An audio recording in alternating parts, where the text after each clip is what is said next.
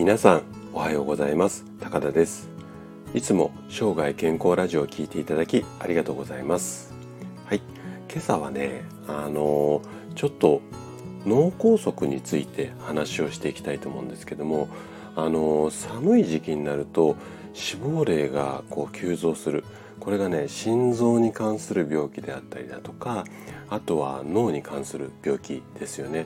でその中でも特にこう発症例が多いっていう脳梗塞、うん、この辺りのお話について今日はしていきたいと思います。で、えっと、脳梗塞を予防するためには、えー、水分水分補給これが欠かせなくなってくるんですよね。なんでかっていうと水分を補給することで血流が良くなるからなんですよね。で脳梗塞ってまあご存知の方も多いと思うんですけどもいわゆる血栓って言って血の塊この辺りがですねちょっと脳の方にまで行って血がうまく回らなくて異常がきたしてしまうよこんな病気なんですけどもこの血の塊を作らないようになる、うん、するために水分をいっぱい取りましょうよっていうことがまああの脳梗塞の予防には欠かせないっていうことなんですけどもで私もですね50今1歳なんですが50代になってから特にやっぱりこう脳の病気、うん、あとはまあ心臓に関するところですかね。成人病とかはそんなに今心配はしてないんですけども特にこの辺りあとはまあちょっと目が最近見えなくなってきているので、まあ、目の病気あたりですよね。この辺りがすごく気にあのなってきました。で特に脳はね本当に最近ちょっとお恥ずかしながら物忘れが非常に多くてさっきまで考えていたことがちょっと何かするとすぐあれさっきあの考えてたのなんだっけなとかあと人の名前とか物の名前が思い出せなかったりとかまあそんなこともあるのでちょっと脳に関する情報っていうのはかなりあの頻繁にアップデートはしてるんですけどもまあちょっと前置き長くなっちゃいましたがといったことで脳の病気をこう予防していきたい、まあ、そんなあなたのためにですね今日は脳梗塞の予防のために毎日1.5リットルのお水これがまあ、うんと NG な理由こんなテーマでお話をしていきたいと思います。で今回の脳梗塞についてお伝えしたい内容がまた2つあります。で前半はですね水を1日1.5リットルもしくは2リットルこれは正しくないですよっていう話と後半では夏場でも脳梗塞は起こりやすいこんなテーマで話をしていきますね。でできるだけ今日も専門用語を使わず分かりやすく話をしていくつもりなんですがもしこう放送を聞いていただいてあの疑問質問などありましたらお気軽にコメントいただければと思います。それでは早速あの本題の方に入っていきたいと思うんですけどもあなたはですね、うん、健康のために毎日お水を1.5リットルもしくは2リットルぐらい飲みましょうよとか脳脳梗塞の予防で血栓ができないように毎日お水を1.5リットル飲んでます。まあ、こんな話って結構聞いたことあると思うんですよね。ただこの情報って正しくないんですよ。で今日はその理由について詳しく話をしていきたいんですけども人間はうんと1.5リットルから2リットルの水分補給が大切この情報っていうのは間違いではなくてとっても正しい内容なんですが1点だけ気をつけていただきたいポイントがあるんですよ。これは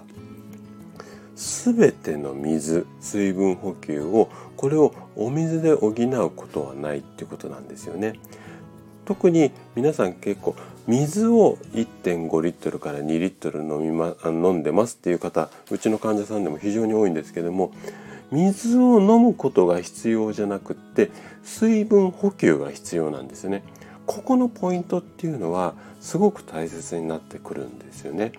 で例えばなんですけども食品だったりとかあとお食事からも水分を取ることができますしあとはですねその食べてる内容にもよるんですけども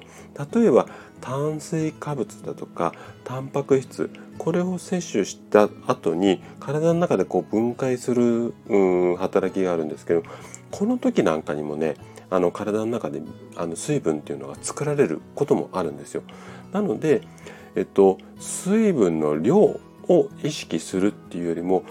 こまめにねこういろんなタイミングで一気に取るんではなくていろんなタイミングでこまめな水分補給を心がけていってでまああの分量としてはさっき言った通り、まあ、1.5リットルから2リットルこれを意識すればいいと思います。で細かいタイミングってどんなタイミングかっていうと例えばなんですけど例えばなんですけれども朝起きてすぐであったりだとかあとはお風呂に入る前とか後あとはお食事中なんかもそうですよねお味噌汁とかスープとかでうまく取ることができますのであとはまああの毎日お薬飲む方だったらお薬飲む時とかあとはまあ普通に喉が渇いた時まあ、こんなタイミングがあると思うんですけどもこの辺りを注意していけばいいと思います。で後半これから話をしていきたいと思うんですけども後半はですね夏場でも脳梗塞は起こりやすいこんなテーマで話をしていきたいと思うんですけども特にあの脳の病気っていうとなんかこう寒くてキュッてこう体が縮こまった時になるっていうようなイメージを持たれてる方が多いと思うんですが夏場とかに多くこう汗かきますよね。でこういった時あのまあこまめな水分補給が必要になってくるんですけども実はですね重度の脳梗塞これが発生するのは冬よりも夏が多いんですよ。で実際にこうエアコンが効いた部屋うん、適温の部屋にいたとしてもですねエアコンを使っていることで部屋の中が乾燥したりもしますしもちろん冬は乾燥しやすい時期も水分が不足しがちになるんですよね。で水分補給水分補給をする、うん、まあ何て言うのかな自分の体が水分がうまく取れてるかどうかを確認するちょっとワンポイントアドバイスをここでしたいと思うんですけどもおしっこの色これがねちょっと濃いめの黄色になってきたら一般的になんですけども水分不足のサインって言われてます。なので一日何回かトイレに行くと思うのでこの時におしっこの色なんかをチェックしてもらえると自分の体が水分が足りてる足りてるかどうかなんかも分かるようになると思いますので。あとですね血圧が高めの方だとかあとは動脈硬化。これが疑われる方なんかはですね、えっと、これから言うタイミングで脳梗塞発生するリスクが高まるのでここは注意していきたいんですね。えっと、一つがですね寝ている間。あとは起きてすぐの時間帯。この辺りで脳梗塞発生のタイミングがあの多いのでなのでこれの前後ですよね。まあ寝てる間はちょっと難しいので眠る前だとか朝の起き抜けこの辺りにこの辺りにはですね、えーと、脳梗塞の予防で、えー、水分補給をするっていうのはすごく大切になってきます。ただしこれも注意なんですけども取りすぎここだけは注意してもらいたいと思います。あの夏場と冬場ではやっぱりかいてる汗の量とかも違うので夏飲んでる量と全く一生冬場飲むもしくは冬飲んでる量と全く夏一緒だとちょっとやっぱ体にとっては適量っていうのが違ってきますので先ほどのおしっこの量なんかも気にしながら、えっと、量をあの調整するといいかなというふうに思います。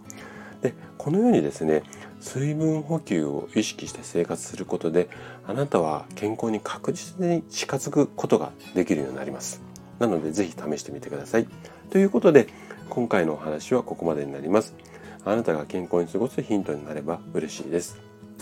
そして人生100年時代と言われてる今なんですけどもあなたが好きなこと例えば趣味だとか、まあ、娯楽もそうですよね、うん、こんなことを楽しみながらあと仕事も頑張るためには健康っていうのは本当に大切になってきますなので是非水分補給を意識しながら生涯健康を目指していただけたら嬉しいですそれでは素敵な一日をお過ごしください。今日も最後まで聞いていただきありがとうございました。